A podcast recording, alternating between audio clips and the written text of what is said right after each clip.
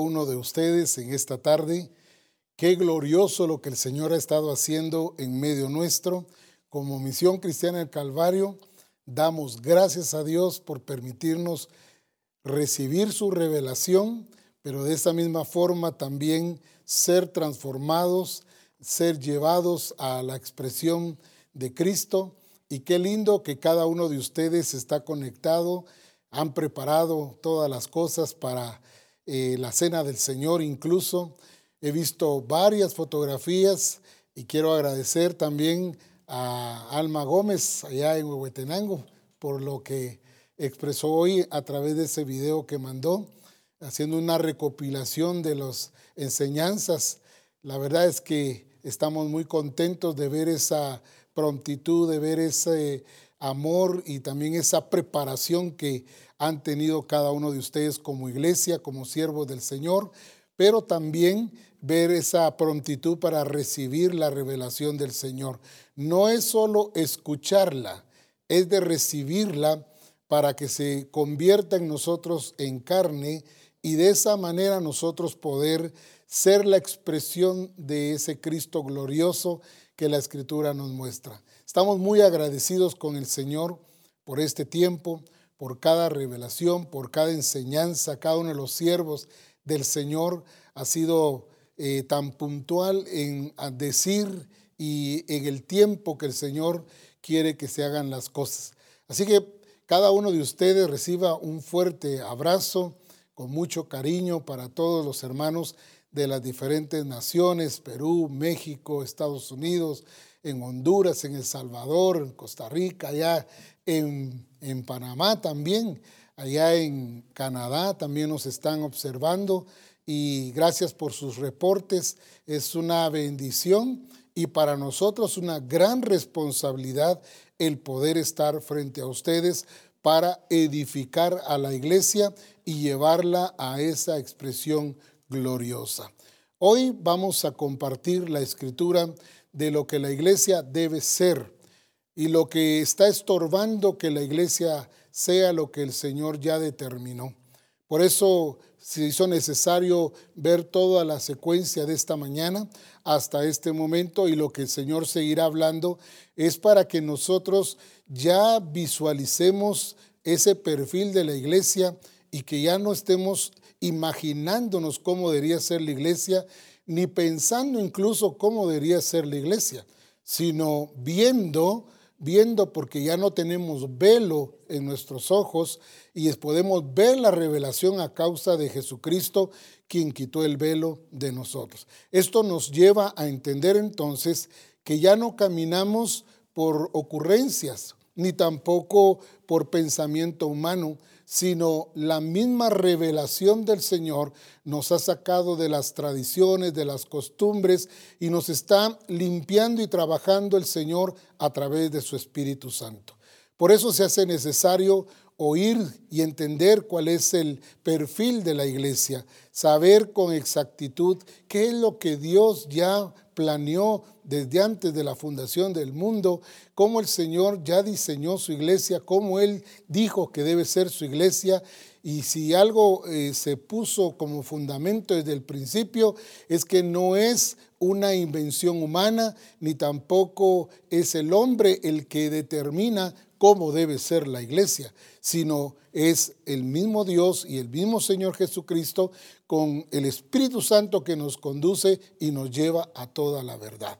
Por eso doy gracias a Dios por este tiempo importante para que nosotros seamos edificados y que podamos ver con claridad lo que el Señor ha determinado para nosotros. Quiero que vayamos a las escrituras y quiero que veamos eh, allí en, en Juan capítulo 14, verso 21. Dice la escritura en, aquí en Juan 14, 21, hablando el Señor Jesucristo a sus discípulos, viene y les dice, el que tiene mis mandamientos, oiga bien, el que tiene mis mandamientos y los guarda, ese es el que me ama. O sea, no el que ama al Señor no es el que le dice te amo, Señor. No, es el que tiene sus mandamientos, dice, y los guarda. Esta palabra tiene que ver con el que los ejecuta, los vive. los hace una realidad, los hace carne. Pero sigue diciendo desde el principio, el que tiene mis mandamientos y los guarda, ese es el que me ama. O sea, hay una, hay una manera que el Señor quiere comprobar cuánto le amamos. Y no es por cuánto le decimos que lo amamos, sino por causa de tener sus mandamientos y de, y de hacerlos propios y hacerlos nuestros y vivirlos, es cuando el Señor dice, este es el que me ama. Y dice la escritura, y el que me ama será amado por mi Padre, y yo le amaré, dice el Señor. Pero esta última parte me llamó tanto la atención porque dice de esta manera, y me manifestaré a él. Esto es algo importante, algo glorioso, entender este eh, verdad bíblica cuando el Señor habla de los mandamientos. Si algo entendía Jesús de la revelación de lo que miraba al Padre, era de los mandamientos. Él no miraba sugerencias, eh, no eran ideas tampoco o algo que él podía o no podía hacer. Aquí el Señor está mostrando que para él eran mandamientos, para nosotros también deben ser mandamientos. Y por eso dice que el que los tiene, el que los tiene, el que los guarda, dice, ese es el que me ama. Entonces cuando veo esta escritura, me llama la atención el observar cómo el Señor mide nuestro amor hacia Él. Yo estoy convencido del amor del Padre. Con amor eterno te he amado. Yo no tengo dudas de que Él me ama. Pero cuando vemos los mandamientos, el que los tiene, el que los hace, el que vive de acuerdo a esos mandamientos, ese está demostrando que realmente ama al Señor. Y dice, y será amado por mi Padre, y yo le amaré. Pero dice la última parte, y yo le amaré y me manifestaré a él. En otras versiones dice claramente, yo me voy a dar a conocer a Él. Yo voy a hacer que Él me vea tal y como yo soy. Ah, se va a manifestar el Señor en todos aquellos que definitivamente han hecho suyo los mandamientos, han hecho suya la revelación. Es, increíble ver, o voy a quitar esa palabra, pero es glorioso ver todo lo que Dios nos ha dado para que nosotros podamos vivir esa vida en plenitud y que podamos nosotros de verdad ser eh, la imagen de Cristo aquí en la tierra y que la gente pueda notar en nosotros lo que somos y lo que hemos logrado, lo que es la iglesia. Entonces viene acá y dice, y me manifestaré a él. Ponga mucho cuidado en esa parte porque es importante entender, me manifestaré a él, dice. Fíjese que esta es una, una, una situación individual. Por eso dice, me manifestaré a él. No está diciendo me manifestaré a ellos, sino a él. ¿A quién él? Al que cumple, al que vive, al que ejecuta lo que el Padre ha revelado. Entonces estas no son sugerencias, sino son mandamientos que el Señor nos da. No nos da consejos, nos, nos da mandamientos y cada uno de nosotros vive de acuerdo a esos mandamientos. Entonces Él se manifestará en nosotros. Y dice también en la escritura, en Colosenses capítulo 3, verso 4, dice de esta manera. Colosenses 3, 4 dice así, cuando Cristo, vuestra vida, se manifieste, oiga bien esa palabra, se manifieste, entonces vosotros también seréis manifestados con Él en gloria. Vuelvo a repetirlo. Cuando Cristo vuestra vida se manifieste, entonces vosotros también seréis manifestados con Él en gloria. Cuando leemos con claridad estos dos versos de la palabra, entendemos entonces que si hay una expresión, hay evidencia, hay muestra de que el Señor se va a manifestar en aquellos que han entendido lo que hemos recibido. ¿Qué hemos recibido? No podemos decir nosotros qué bonita conferencia, qué bonito mensaje, qué bonito lo que hablaron, cuando lo que estamos recibiendo es mandamientos de Dios. Por lo tanto, requiere de nuestra atención, requiere de nuestra, de nuestra prontitud para hacer las cosas tal y como el Señor lo, lo ha marcado. Por eso tenemos que ser muy cuidadosos en lo que Él dice y muy cuidadosos en lo que nosotros hacemos y muy cuidadosos también en el tiempo que el Señor nos dice las cosas. Él no nos da los mandamientos para que nosotros pensemos cuándo vamos a vivir así, cuándo los vamos a ejecutar. O sea, no nos lo deja nuestro criterio. Así como no dejó a criterio que Noé hiciera el arca, le dio eh, las directrices, le dio los mandamientos, le dijo el qué y el cómo, porque definitivamente eh, el que gobierna, el que dirige, el que manda, el que ordena todas las cosas es Dios. Entonces, no nos está dejando a criterio nuestro si nosotros queremos hacer las cosas y en qué tiempo las queremos hacer. Por eso dice que Él se va a manifestar.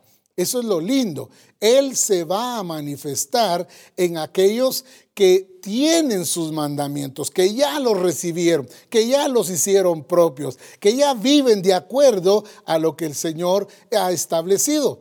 Y, lo lindo es que Él se va a manifestar a ellos. Entonces yo me pregunto, cuando Cristo vuestra vida se manifieste, entonces vosotros, dice también, seréis manifestados con Él en gloria. ¿Qué es lo que está expresando la iglesia? ¿Qué es lo que la iglesia está mostrando? ¿Qué tipo de iglesia es la que estamos viendo en la actualidad? ¿Qué iglesia es la que realmente hoy está predicando sobre un Dios que es Señor, que es glorioso, pero que el mismo Señor Jesucristo dijo claramente, ¿por qué me llamáis Señor, Señor y no hacéis como yo os digo? ¿Por qué no hacen las cosas que yo les he mandado? Y es ahí donde nos encontramos con una iglesia entretenida, una iglesia que le gustan los eventos, una iglesia que le gustan los conciertos. Yo no digo que sean malos, pero está entretenida en eso, porque lo que menos hay en la iglesia es la formación de Cristo en cada uno de ellos. Y por eso el Señor nos habla claramente que se va a manifestar aquellos, se va a manifestar con los que tienen sus mandamientos y los guardan. Entonces, hay algo que tenemos que entender hoy y que el Señor quiere sacarnos de ahí. El Señor quiere que ese traslado del que hablamos el día de ayer se siga ejecutando en nosotros para que dejemos de ser lo que hemos sido hasta este tiempo y que nos convirtamos de verdad en lo que Él ya trazó, en lo que Él ya dijo, para hacer entonces con exactitud la iglesia que Él, él, él marcó, una iglesia gloriosa nosotros llamamos gloriosa la iglesia porque tuvo música muy bonita, porque eh, cantamos bien o porque eh, la palabra nos hizo reír y nos hizo llorar. y vemos que todas estas cosas han entretenido a la iglesia cuando realmente lo que el Señor está haciendo en este tiempo es mostrando que es su iglesia. Está mostrando su origen, su naturaleza, quién la gobierna, quién la dirige ¿Quién le revela? Esto es lo que el Señor está mostrándonos en este Congreso. Y nos está llevando a nosotros al entendimiento de quién es la iglesia y quién la gobierna, quién la está dirigiendo. Entonces, al ver nosotros esta parte, nos damos cuenta que la iglesia ha estado eh, muy, muy entretenida, muy ocupada en ella misma y y se ha olvidado realmente de poner por obra los mandamientos del Señor. Ahora, esto me llama la atención porque cuando entiendo lo que el Señor nos está revelando, nos comprometemos más. Hay un compromiso, hay una responsabilidad más seria en cuestiones de la ejecución, en cuestiones de la conversión, en cuestiones de la transformación y de la expresión del Hijo de Dios en nuestras vidas. Hay una responsabilidad sobre cada uno de nosotros que enseñamos la palabra, que traemos la revelación a la iglesia para que esa revelación no se quede solo como una enseñanza, como algo que recibimos o como algo que, que impartieron, no, es lo que el Señor está hablándole a Misión Cristiana el Calvario. Si Él está revelándonos su voluntad, es porque Él ya se propuso llevar a Misión Cristiana el Calvario a ser esa iglesia gloriosa a mostrar una iglesia que ni las puertas del infierno prevalecen contra ella. Una iglesia gloriosa, una iglesia victoriosa, una iglesia que vence, una iglesia que, que, se desarrolla, que avanza. Ese es el tipo de iglesia que el Señor nos está revelando hoy. No una iglesia que está a la defensiva, sino una iglesia que está a la ofensiva. Una iglesia, esa es la iglesia que el Señor está preparando para las cosas mayores en este tiempo. No podemos estarnos defendiendo y haciéndonos las víctimas y sintiendo que no podemos, que es imposible, que las circunstancias, que el dinero, que la familia, que los amigos, que los vecinos, a todo mundo le andamos echando la culpa de todo lo que nos pasa. Déjeme decirle si algo el Señor está permitiendo en este tiempo, es que atravesemos diferentes circunstancias, diferentes cosas, en diferentes procesos, para que usted y yo podamos mostrar al Dios Todopoderoso que tenemos. Mire la forma de ver las cosas, ¿verdad? Es que este problema vino a ahogarme, este problema vino a sacarme del diseño, este problema me vino a afectar tanto que yo ya no quiero seguir adelante. No, todo lo que el Señor permite que venga a nuestra vida es para fortalecer nuestro espíritu, es para que mostremos quién es Dios, pero también para que mostremos esa iglesia gloriosa, esa iglesia que avanza, esa iglesia que a pesar de las circunstancias no se da por vencido. Es una iglesia que, que, que desarrolla el carácter de Cristo. Déjeme puntualizar bien eso, el carácter de Cristo. Nosotros hablamos de la naturaleza, hablamos del carácter de Cristo, pero si de algo carece muchas veces la iglesia, es de esa expresión del carácter de Cristo.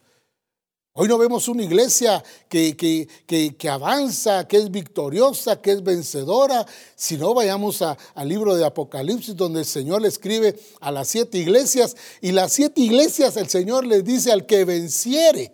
Eso significa que en vez de estar venciendo, estaban siendo vencidos.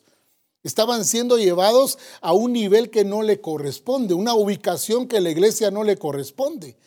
La iglesia fue puesta para hacer luz y sal de la tierra. Fue puesta para mostrar al Dios Todopoderoso, pero fue puesta también para expresar y manifestar la gloria de Cristo.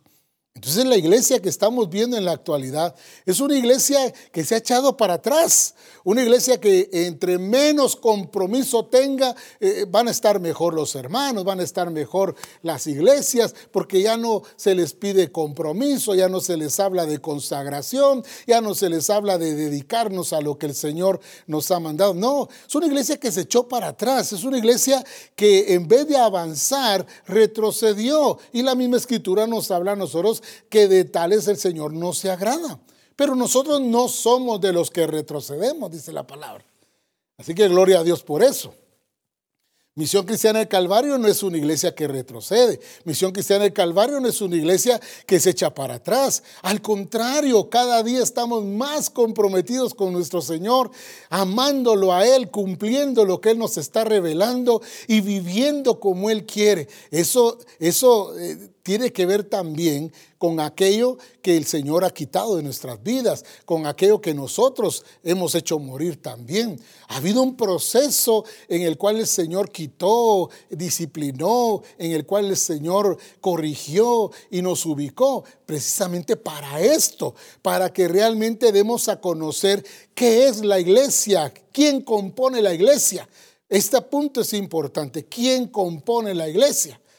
En la iglesia, eh, la iglesia, pues eh, los nacidos de nuevo son los que forman la iglesia de Cristo. Pero dentro de la iglesia de Cristo eh, también hay gente, voy a usar esta palabra, gente que no ha nacido de nuevo. Y uno está batallando, uno está discipulando, uno está queriendo ver la transformación en esa persona y lo que menos mira es uno a Cristo en esa persona. Puede ser porque o no ha entendido su nuevo nacimiento y su traslado, o puede ser que realmente no ha nacido de nuevo.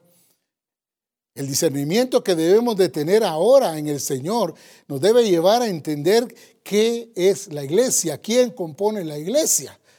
Ahora pensemos por un momento quién compone la iglesia. Cuando vemos nuestra congregación, cuando vemos a los siervos del Señor, tenemos que identificar a esas personas. Tenemos que saber con qué gente contamos, qué gente está comprometida, qué gente está avanzando, qué gente está desarrollando. No porque alguien esté eh, haciendo algo en este sentido para que crezca, sino porque es la responsabilidad de cada uno de nosotros. Si algo Dios ha hecho en este tiempo es hacernos responsables. Así que no le puedo echar la culpa al pastor, no le puedo echar la culpa al discipulador, no le puedo echar la culpa a ninguno. Yo soy responsable de mi propio crecimiento en Cristo. Soy responsable. Gracias a Dios por la revelación, porque es la que me, eh, me, conduce, la que me dirige, la que me dice qué tengo que dejar, la que me dice qué tengo que retomar, la que me dice qué es lo que tengo que avivar, qué es lo que tengo que hacer morir. Es la revelación, no la información, sino la revelación la que de verdad transforma. Y lo lindo es que al pararme al frente suyo, lo puedo hacer con, con tal libertad y lo puedo hacer eh, de esa manera transparente, haciéndole ver a usted los procesos de Dios en mi vida cómo Dios ha trabajado en mí, cómo Dios ha quitado cosas de mí, cómo Dios me ha permitido crecer en el entendimiento, qué cosas han venido a mí que, que, si no sabemos que Dios está en el asunto, eh, nos amargamos, nos resentimos, nos vamos, eh, renunciamos a todo. Pero esa no es la iglesia que el Señor viene a traer, tampoco es la iglesia que Él, él ganó con su sangre. Una iglesia miedosa, una iglesia que se echa para atrás, una iglesia que no avanza, una iglesia que renuncia. Déjeme decirles, esa no es la iglesia de Jesucristo.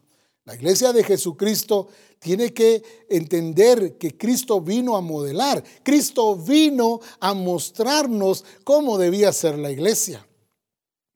Y si algo puedo notar en la vida de Cristo es, es esa expresión de nunca echarse para atrás, de no renunciar, de no eh, rendirse ante las situaciones que vinieron a la vida de Cristo.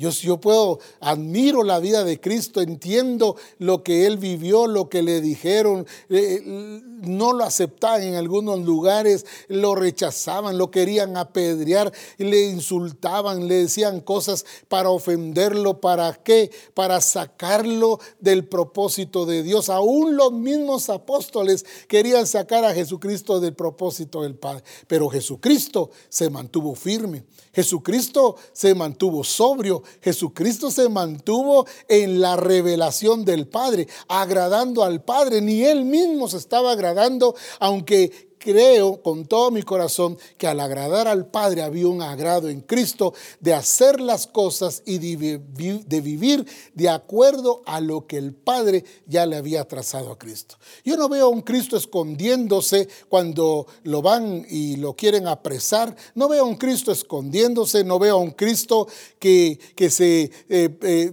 se escondió detrás de los apóstoles o que huyó. No, no, no vemos esa clase de Cristo.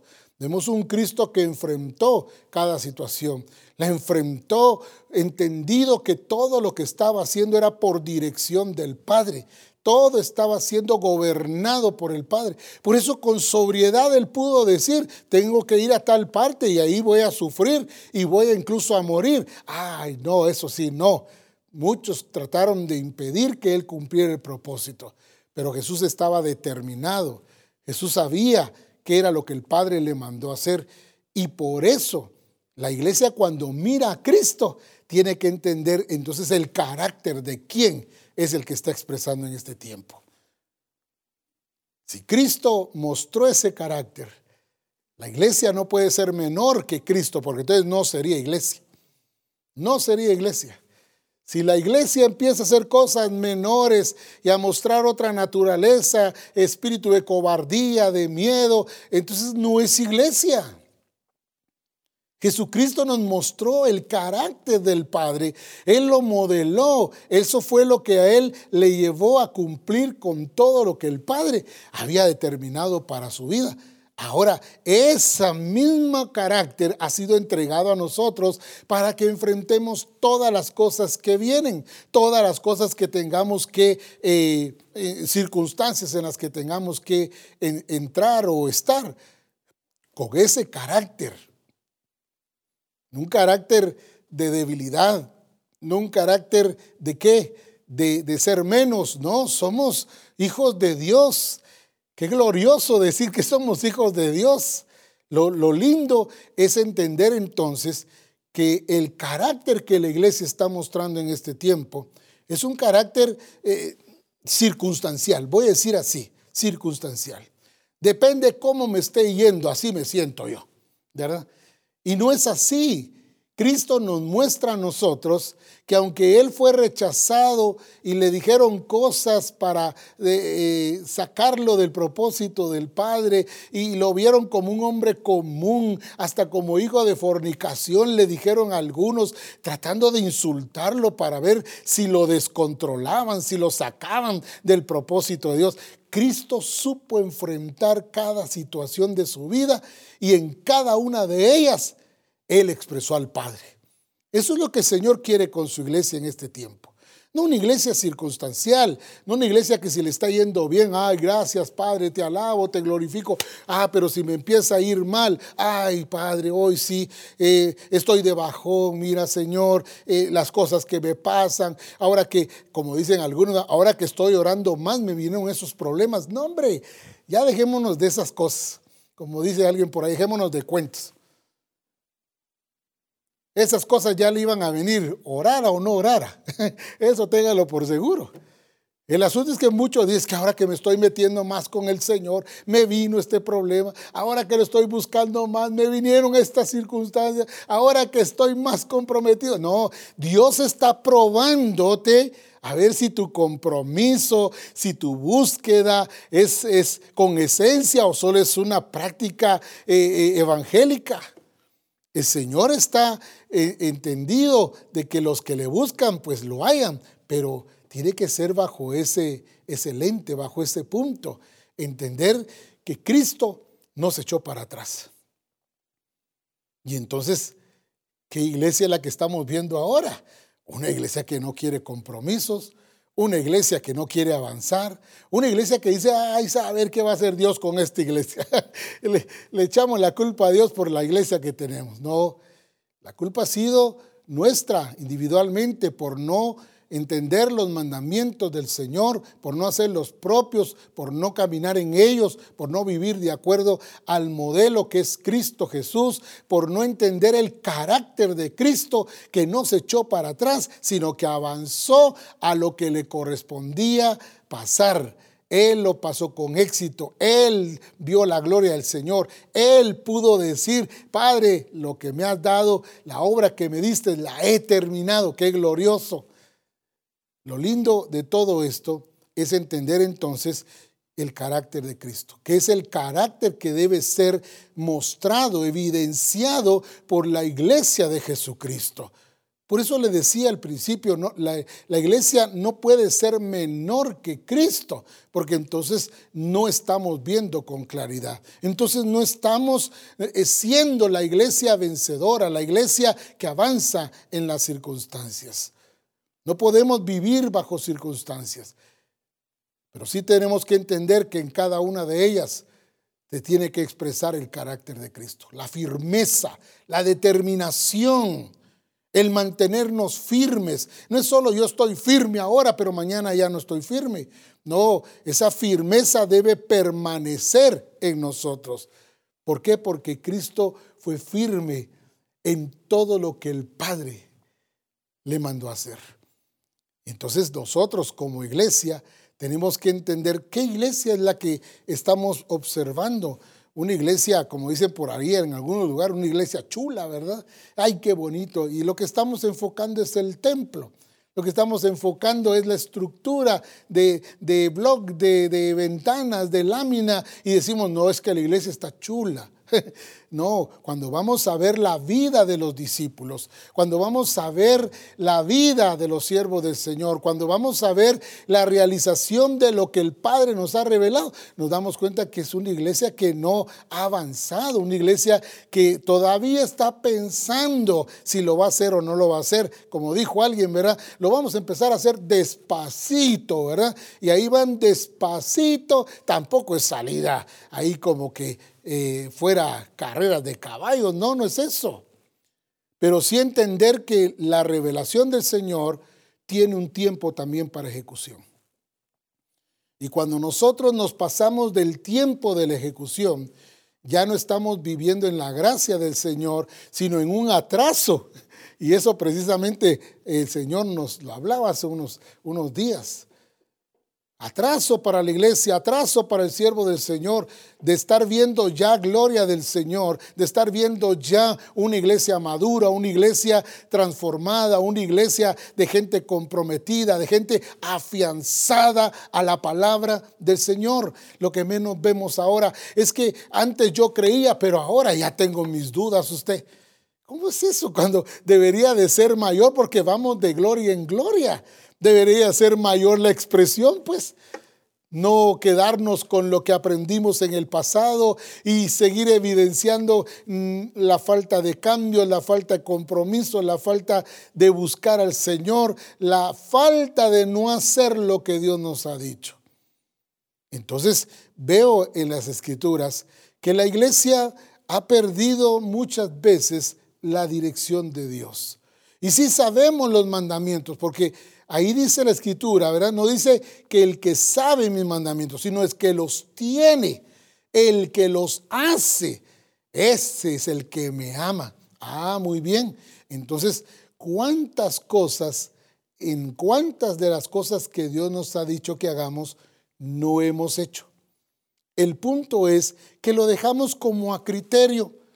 Es que la iglesia no quiere, por eso yo no les enseño esto porque la iglesia se va a molestar, porque la iglesia eh, se va a resentir.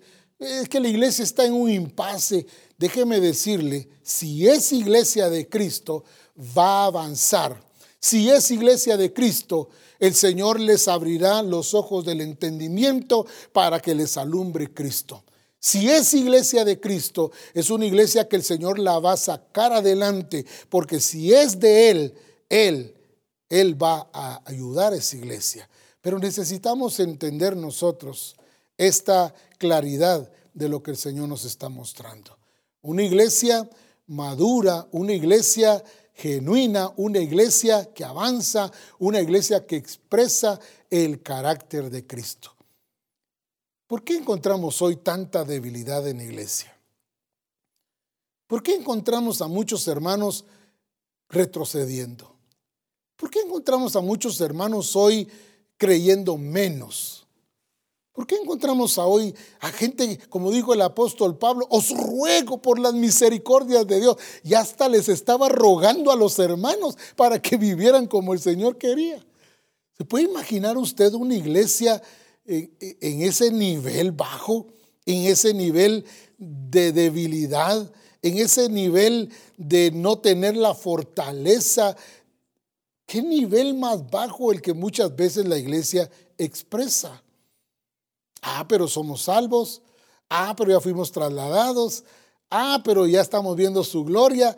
Pero déjeme decirle, si nos hacemos nuestros los mandamientos del Señor y no los hacemos, entonces no lo amamos. Así de sencillo. Dejo una pausa para que pensemos bien en esto. ¿Cuántas cosas nos ha dicho el Señor que hagamos y no las hemos hecho? Le hemos dado importancia a nuestros programas. Le hemos dado importancia a mi visión, mi sueño, mi anhelo, mis metas. Cuando el anhelo de Jesucristo, el deseo de Cristo fue complacer al Padre en todo. Entonces, llama la atención ver a esta iglesia que el Señor está revelando, una iglesia que tiene un perfil. Y me llama la atención cuando hablamos de una iglesia con perfil. ¿Por qué? Porque cuando hablamos de una iglesia que tiene perfil, ya el Señor diseñó cómo debe ser. Ya el Señor dijo cómo debe ser, cómo debe expresarse, cómo debe vivir, cómo debe resolver las cosas que le están sucediendo a cada uno de nosotros. Posiblemente usted me dirá, hermano, ¿usted por qué no le está pasando lo que a mí me pasa? Si a usted le pasara lo que a mí me pasa, yo diría lo mismo, ¿verdad? Y podríamos caer en ese jueguito, ¿verdad? ¿Usted por qué no sabe lo que me ha pasado a mí? Ah, ¿usted por qué no sabe lo que me ha tocado que vivir a mí? ¿Usted por qué no sabe? Y siempre porque no sabe, ¿verdad? Y la verdad, no sabemos. Lo que sí le puedo decir es lo que me está pasando a mí, es lo que me pasó a mí, es lo que Dios hizo en mí, es lo que Dios reveló en mí, es lo que el Señor trabajó en mi vida y que su Espíritu Santo me ha llevado, me ha conducido a esta novedad de vida. ¿Para qué? Para que podamos vivir conforme su plan, conforme su propósito. Ahora, ¿qué tipo de iglesia es la que estamos visualizando? Yo quisiera mostrar en este momento varias cosas que la iglesia necesita conocer y entender. Primero, una iglesia firme, que se mantenga firme. No una iglesia inestable, no una iglesia que hoy sí, mañana no, ¿verdad? No sé si usted ha encontrado, hermanos, ay, ¿por qué antes sí, porque ahora ya no? Bueno, entonces entendemos nosotros que hay inestabilidad en muchos creyentes, una inestabilidad que le está provocando problemas en su, en su, en su diario vivir, que no le está permitiendo mostrar el carácter de Cristo. Mire, si algo me llama la atención, es que si algo el enemigo está trabajando son las emociones de la iglesia.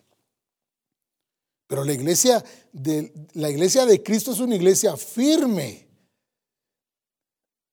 Y eso me llamó tanto la atención porque la inestabilidad, ¿verdad?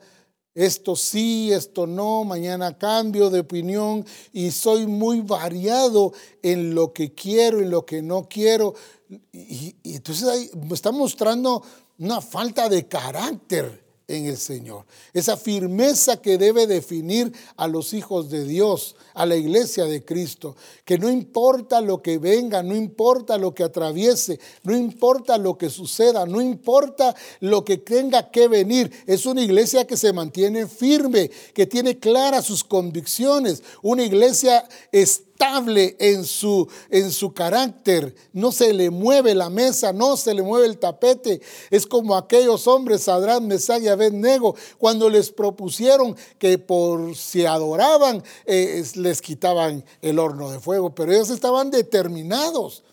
Esa es la iglesia que el Señor está mostrando en este tiempo. Esa es la iglesia que tiene el calibre de Cristo, que no se echa para atrás, que no piensa que, eso va a ser muy duro, que le toca demasiado duro, que es imposible. No, la misma escritura nos muestra esa determinación de esos hombres.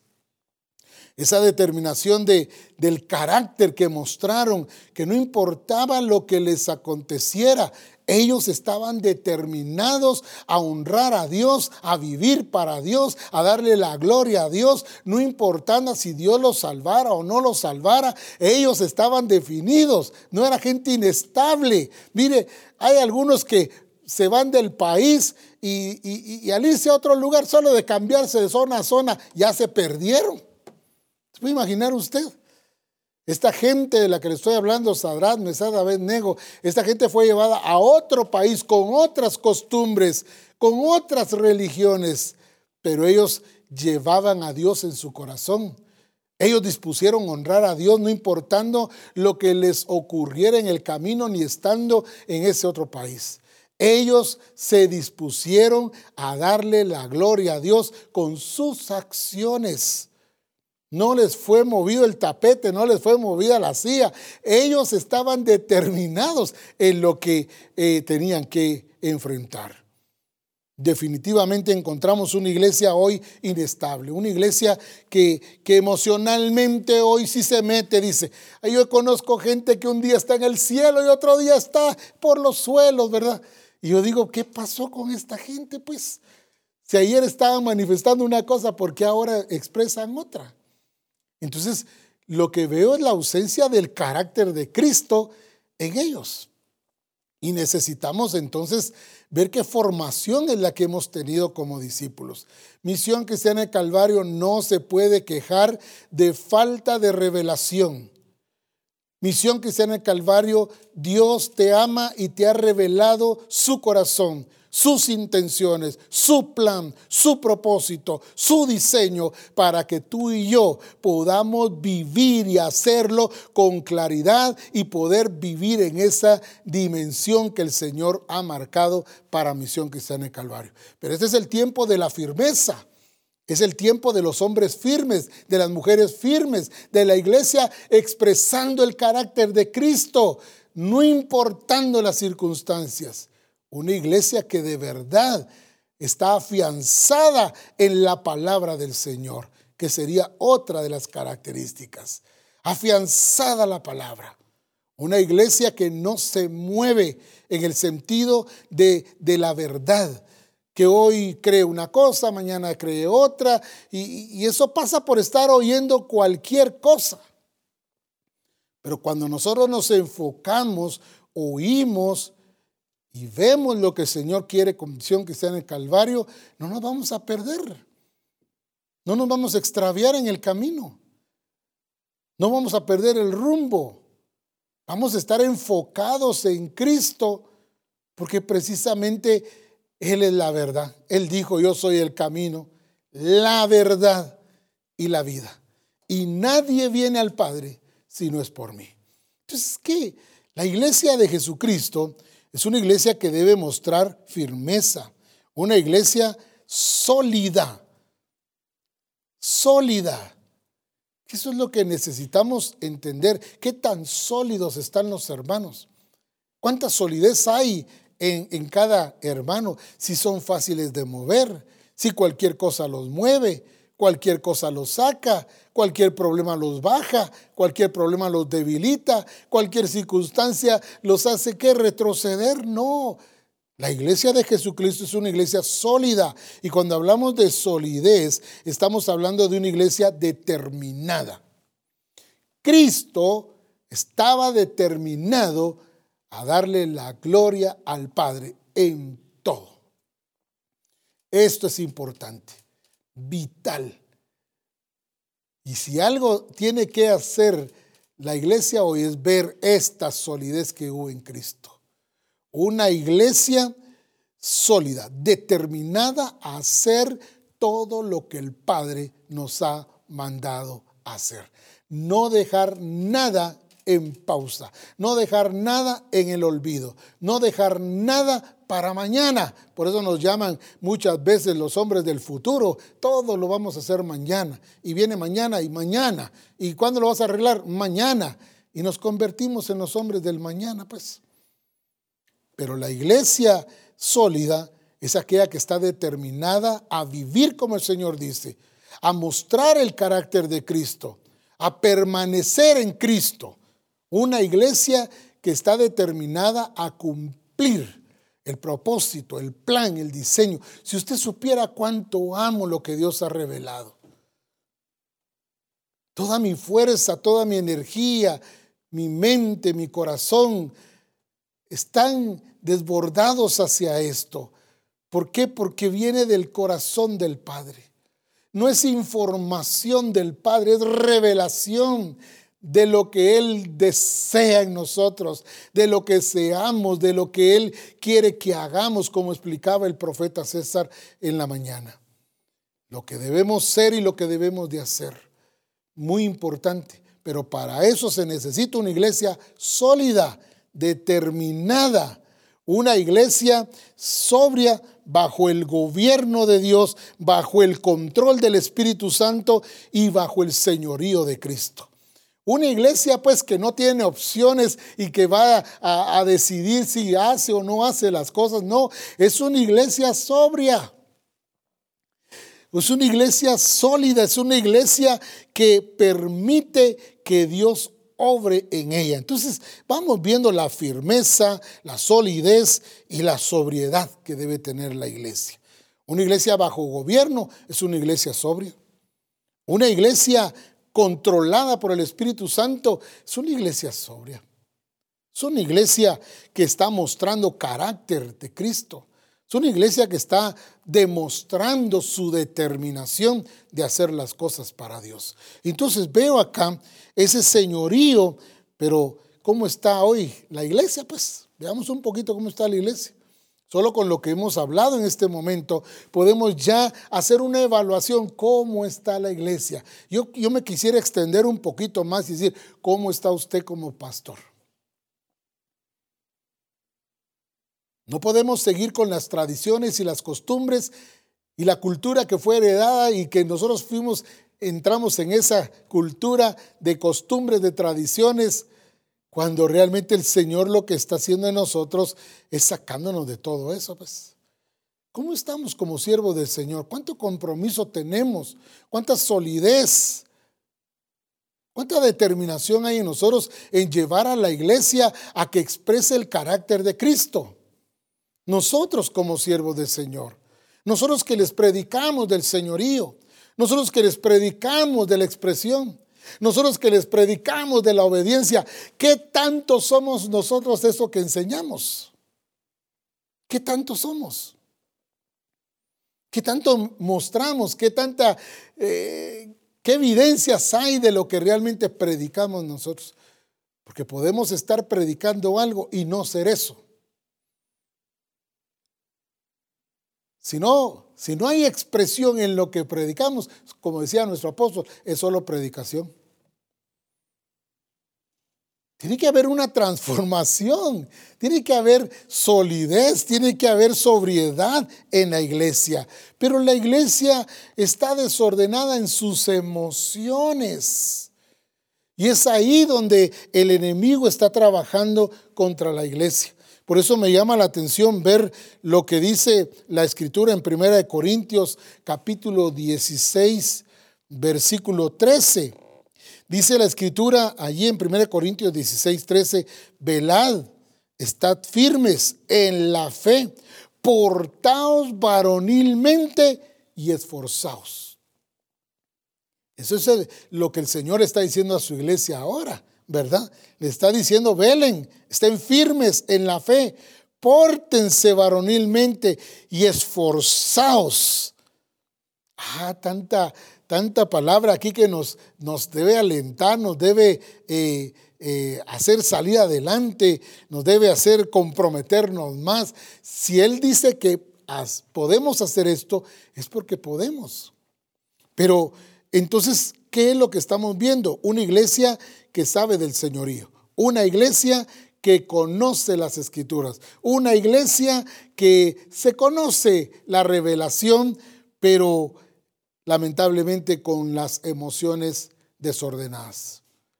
Su falta de firmeza solo está mostrando que no hay estabilidad. Su falta de firmeza está mostrando que ahora cree, ahora cree diferente, ahora como que se volvió más que analítico el, el creyente, el discípulo, el pastor, y ahora pues ya lo estamos pensando más, ¿verdad? No, si esto no es de pensarlo, es de creerlo y hacerlo, porque es Dios el que lo está diciendo.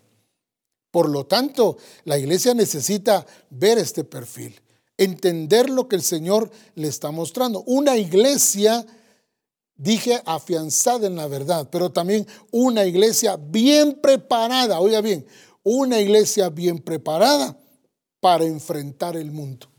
Ese sistema del mundo que está eh, infiltrándose en la iglesia y que damos por establecido que así va a ser y que no podemos hacer nada contra ello. No, una iglesia bien preparada para enfrentar el mundo es una iglesia que está determinada, sólida, bien parada, firme.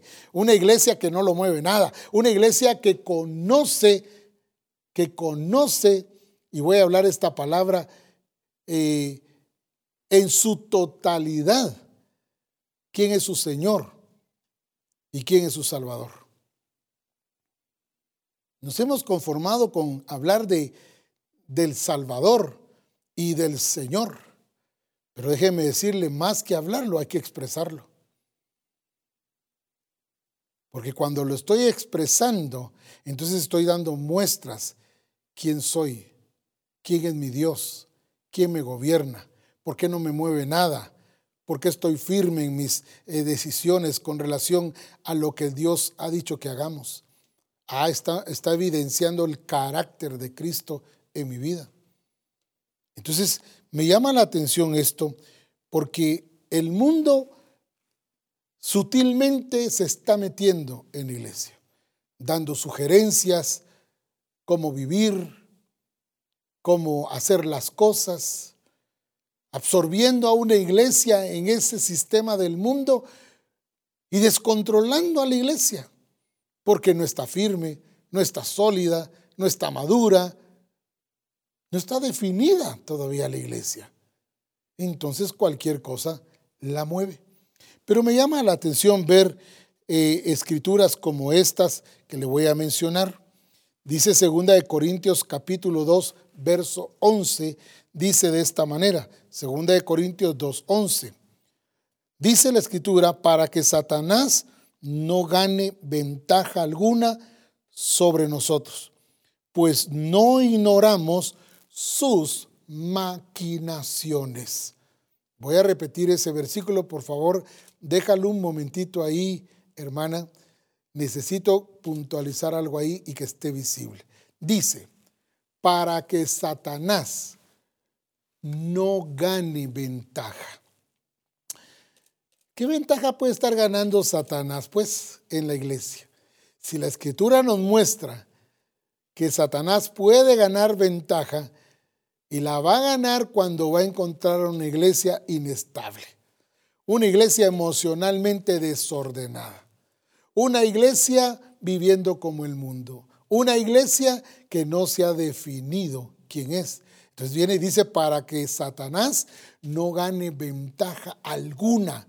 No hay que dejarle ni un espacio, ni siquiera una, ¿qué? Eh, fisura para que se pueda penetrar, entrar. No, hay que cerrar todo portillo, hay que cerrar cualquier oportunidad que el enemigo quiera usar para debilitar a la iglesia, para engañar a la iglesia, porque dice, para que Satanás no gane ventaja alguna sobre nosotros, pues no ignoramos sus maquinaciones. Mire qué tremendo. No solo habla de manipulaciones o maquinaciones, sino de manipular a la iglesia de llevar a la iglesia a desobedecer, a vivir diferente, a vivir contrario a lo que el Señor ha revelado que es su iglesia. Una iglesia inestable le está dando ventaja al enemigo. Una iglesia emocionalmente desordenada le está dando ventaja al enemigo. En vez de ir creciendo en el Señor, vamos de regreso, vamos retrocediendo y ya incluso hasta hablamos igual que el mundo, pensamos igual que el mundo y ya vivimos como el mundo. Entonces ya ganó ventaja. Y de eso se trata lo que el Señor nos está mostrando en este momento. Ventaja. Ah, gloria a Dios, porque el Señor nos está revelando esta parte que necesita la iglesia hoy poner por obra. Entender que ya nos fue dado, pero hay que expresarlo. Tiene que ver con el carácter de Cristo. Entonces, dice acá, porque no ignoramos sus maquinaciones. Dice en 2 de Corintios 2:11, en la Dios habla hoy, dice, así Satanás no se aprovechará de nosotros. Fíjense bien esta palabra. No se aprovechará de nosotros cuando nosotros le damos lugar al diablo en nuestra vida. No solo gana ventaja, sino que dice que se aprovechará de eso, en lo cual estamos débiles, en lo cual estamos deficientes, pero sigue diciendo la escritura. Dice allí, Así Satanás no se aprovechará de nosotros, pues conocemos muy bien sus malas intenciones. Cuando vemos esto, entendemos entonces, como dijo Jesús, el diablo no tiene nada conmigo. De igual forma, el enemigo ya fue vencido, ya fue derrotado pero Él sigue tratando, Él sigue avanzando en su propósito y en sus malos deseos para ti y para mí. Pero gloria a Dios porque en nosotros está la naturaleza de Cristo. Gloria a Dios porque en nosotros es el Señor el que gobierna, el que dirige. Aún Satanás está bajo el señorío de Cristo y él no podrá hacer nada que no se le permita. Por eso la iglesia no tiene excusa. Si le ha dado ventaja, si ha dejado que el enemigo se aproveche de la iglesia, es por puro descuido, es porque no hemos puesto atención a lo que el Padre nos está revelando. Ahora, dice la escritura en 2 de Corintios capítulo 11, verso 3. Segunda de Corintios capítulo 11, verso 3 dice, pero temo que como la serpiente con su astucia engañó a Eva Dice, engañó a Eva, vuestros sentidos sean de alguna manera extraviados de la sincera fidelidad a Cristo. Mire qué tremendo. La serpiente, astuta, engaña. Y entonces tenemos que estar atentos, atentos tenemos que estar poniéndole atención a lo que Dios nos está mostrando. Porque si no corregimos esto, vamos a seguir evidenciando y mostrando una iglesia débil, una iglesia que la aventajó Satanás, una iglesia engañada, una iglesia que se echó para atrás, una iglesia que no avanza, que no desarrolla, que no crece. Una iglesia que no está siendo la expresión del Hijo de Dios. Entonces, llama la atención ver ahora en la eh, nueva versión eh, NVI. Vamos a ver, vamos a ver esa versión. Dice ahí ese mismo pasaje. Pero me temo que así como la serpiente con su astucia engañó a Eva, los pensamientos, mire usted, los pensamientos de ustedes sean desviados de un compromiso puro, de un compromiso puro y sincero con Cristo. Déjenme volverlo a leer y déjenlo ahí en pantalla un momentito. Pero me temo, me temo que así como la serpiente con su astucia engañó a Eva, los pensamientos de ustedes sean desviados de un compromiso puro y sincero con Cristo. Al notar nosotros esta escritura, nos damos cuenta entonces que el trabajo del enemigo es en nuestra mente.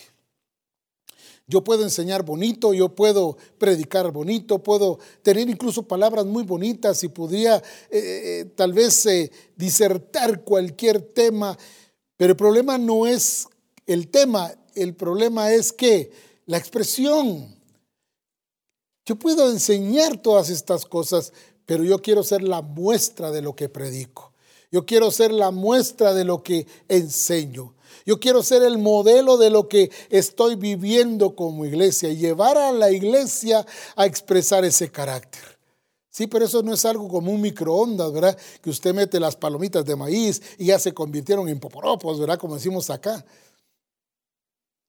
No, no es, no es al estilo microondas, ¿verdad? Es un proceso donde el Señor va formando carácter, un proceso donde somos sometidos a procesos del Señor para dar la talla, la medida de la estatura del varón perfecto. Por eso se hace necesario entender esta parte.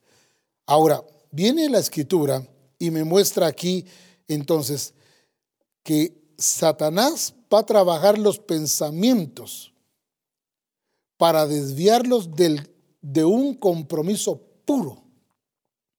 Un compromiso puro. Ah, gloria a Dios por esta expresión. Un compromiso puro y sincero con Cristo.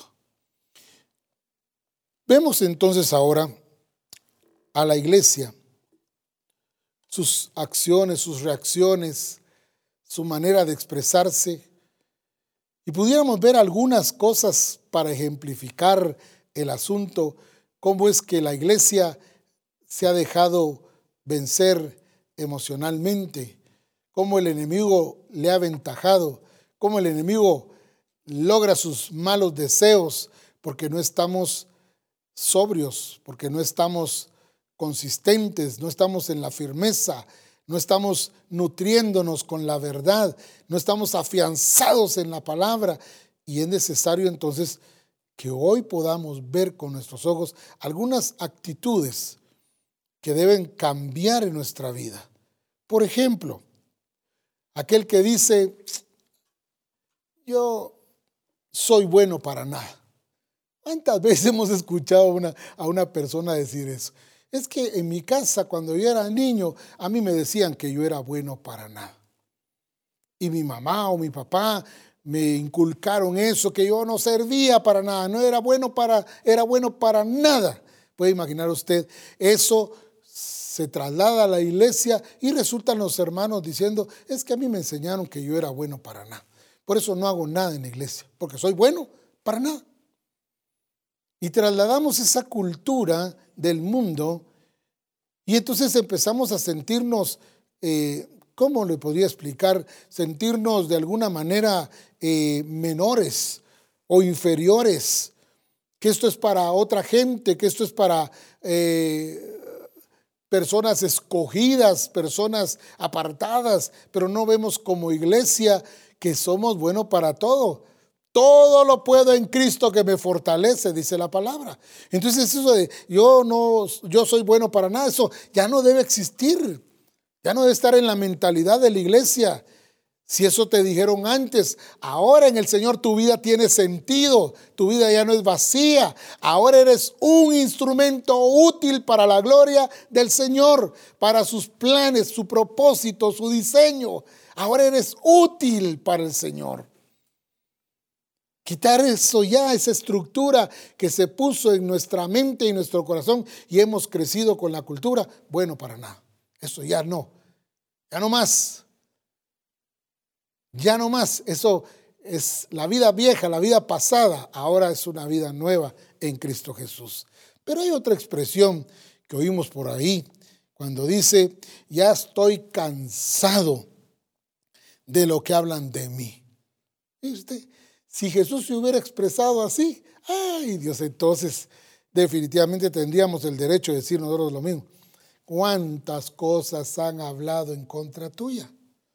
¿Cuántas cosas has tenido tú? No que tragarte, porque tampoco es de tragarnos el veneno, ¿verdad? No, sino con madurez, con sobriedad, con gobierno, bajo el gobierno, con señorío, lo que puedan hablar de nosotros, pues que glorifiquen a Dios, que sea Dios glorificado.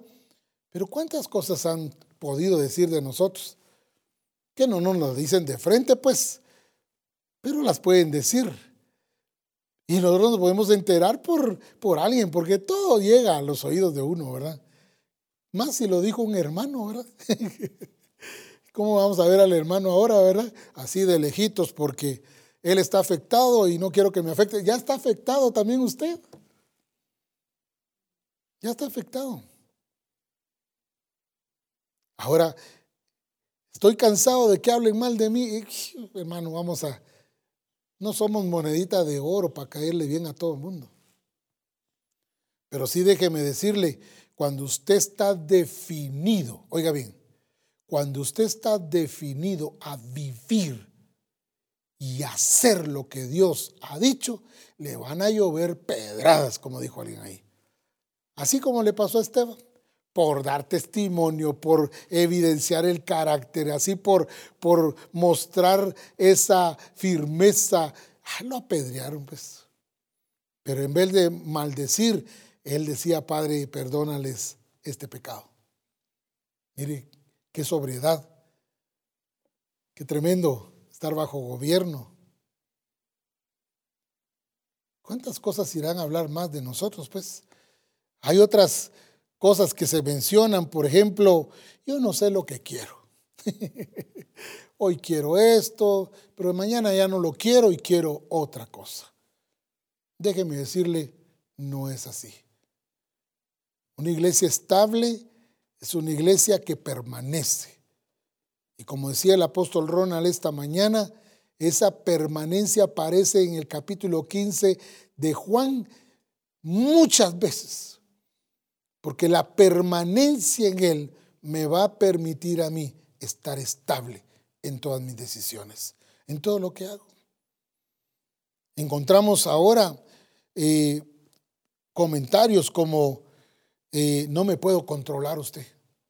Es que mire pues, cuando yo sentí, ya lo hice. Es que mire pues, ay, no puedo dominar, como dijo un hermano por ahí, no puedo dominar a la bestia que está dentro de mí. Dios mío, si lo que está dentro de nosotros es el Espíritu Santo.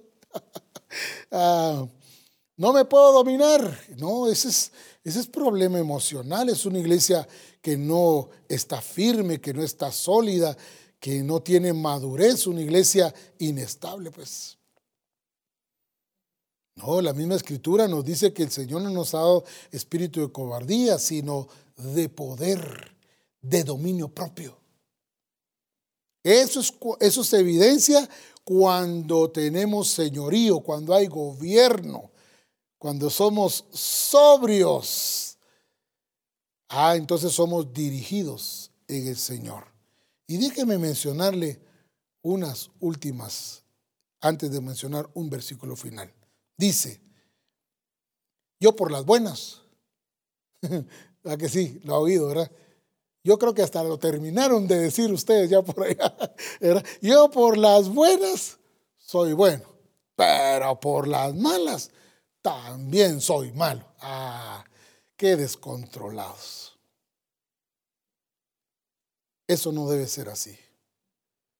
No podemos estar viviendo en esa situación como iglesia. ¿Qué estamos expresando? Es que en mi pueblo se hacen las cosas así. Es que en mi pueblo ah, las armas mandan. Yo soy creyente, pero mi pistola es inconversa, ¿verdad? Mire usted, las faltas de la iglesia, las faltas de expresión, las faltas de someter todas las cosas a Dios.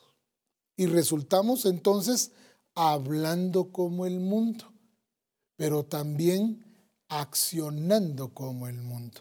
Entonces, ¿qué va a ver el mundo en nosotros? ¿Qué le vamos a mostrar al mundo? Una iglesia decadente, eh, inestable, una iglesia que es cambiante, que cree menos, que está menos comprometida, que la aventajó el enemigo, que los engañó. ¿Qué es lo que realmente estamos mostrándole nosotros al mundo? Una iglesia que no está dando la talla ni la medida. Y me llama la atención cuando tengo que ver dos cosas importantes.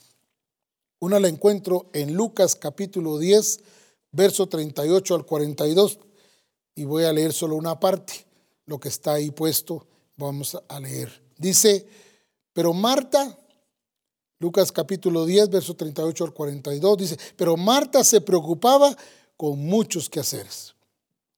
Y acercándose dijo, Señor, mire pues como, como Marta, ¿verdad? Actúa en ese momento, pero Marta le dice, Señor, ¿no te da cuidado que mi hermano, que mi, que mi hermana me deja servir sola? Dile pues, ordenándole al Señor, ¿verdad? Que me ayude. Respondiendo Jesús le dijo, aquí está el punto, Marta, Marta, afanada y turbada estás con muchas cosas. Afanada y turbada. ¿Cómo estaban sus emociones? Todas descontroladas, ¿verdad? Por eso le estaba dando lugar al diablo, a su enojo, su molestia, su falta de qué, de entender que era la prioridad. Descontrolada. Pero encuentro también en Lucas capítulo 8, verso 22 al 25, no lo voy a leer por el tiempo y por el, espacio que tenemos para lo siguiente, cuando Jesús calma la tempestad. Vienen los discípulos y le dice, despiértate, dormilón, ¿no ves que perecemos? ¿Cómo se miraban ellos? Se miraban ya muertos, descontrolados en sus emociones, preocupados, afligidos. Pero viene el Señor y se levanta con tal sobriedad que calma la tempestad y las aguas. ¿Por qué pudo hacerlo Jesús? Porque estaba bajo señorío, bajo gobierno. Por eso es que pudo hacer esto. ¿Qué hacemos nosotros cuando estamos en un problema? ¿Qué hacemos cuando estamos pasando por una situación difícil? Muchas veces reaccionamos como los discípulos. De esta sí no voy a salir. Esto sí no me lo esperaba. Esto sí que me vino a desarmar. Esto me vino en un tiempo tan difícil. No, me vino en un tiempo que tal vez bajo espiritualmente. Pero el Señor viene por una iglesia y está mostrándonos ese diseño, ese perfil de cómo debe ser la iglesia del Señor. Una iglesia firme, una iglesia sólida, una iglesia madura, una iglesia que está preparada para enfrentar al mundo, una iglesia que conoce a su Señor y su Salvador, una iglesia que está dando la talla, una iglesia que no se deja aventajar por el enemigo, una iglesia que ha entendido qué es el carácter que debe evidenciar en este tiempo. El carácter de Cristo. Ya no más descontroladas en sus emociones, sino una iglesia bajo el gobierno de Dios. Entonces, va a ser una iglesia que va a saber responder, una iglesia que va a poder eh, resolver cosas, una iglesia que va a avanzar una iglesia que nada la hace retroceder. Esa es la iglesia de Jesucristo. Ya no dejemos que el enemigo siga engañándola. Que ya no nos saque del verdadero y puro compromiso con Cristo, sino que seamos la iglesia que dé a conocer la grandeza el señorío, la soberanía de Dios. Una iglesia estable, una iglesia firme. Seamos ministrados en este momento.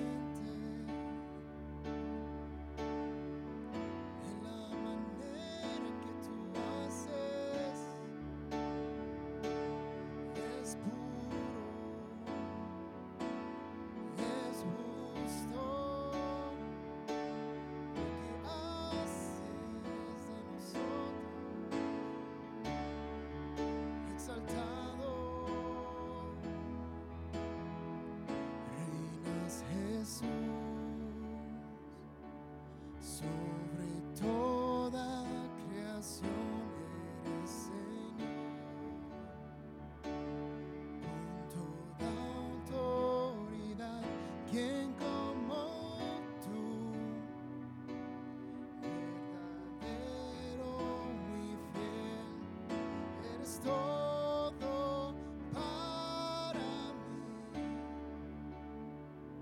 Reinas Jesús.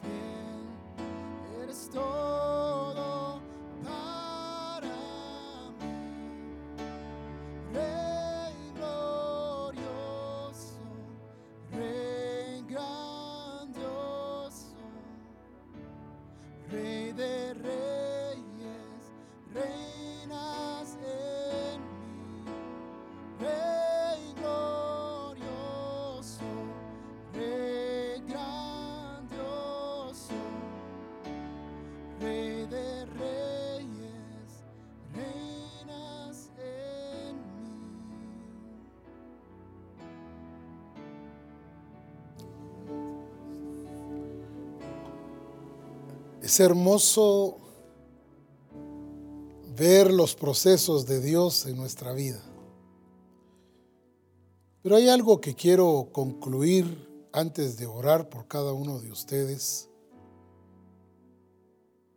que no es solo mostrar las características de la iglesia, sino llevar a que esta iglesia sea completa y plena actuando en ese nivel. Una iglesia señoreada. Una iglesia que conoce quién es su Dios. Una iglesia que sabe su ubicación, sabe para qué fue establecida en esta tierra. Por eso es importante hoy entender qué iglesia es la que estamos viendo y cuál es la que el Señor quiere. Para que nosotros llevemos a cada discípulo a tener esa expresión del carácter de Cristo. Para que caminemos con firmeza, con solidez, con madurez con esa profundidad del conocimiento del Señor y nuestro Salvador.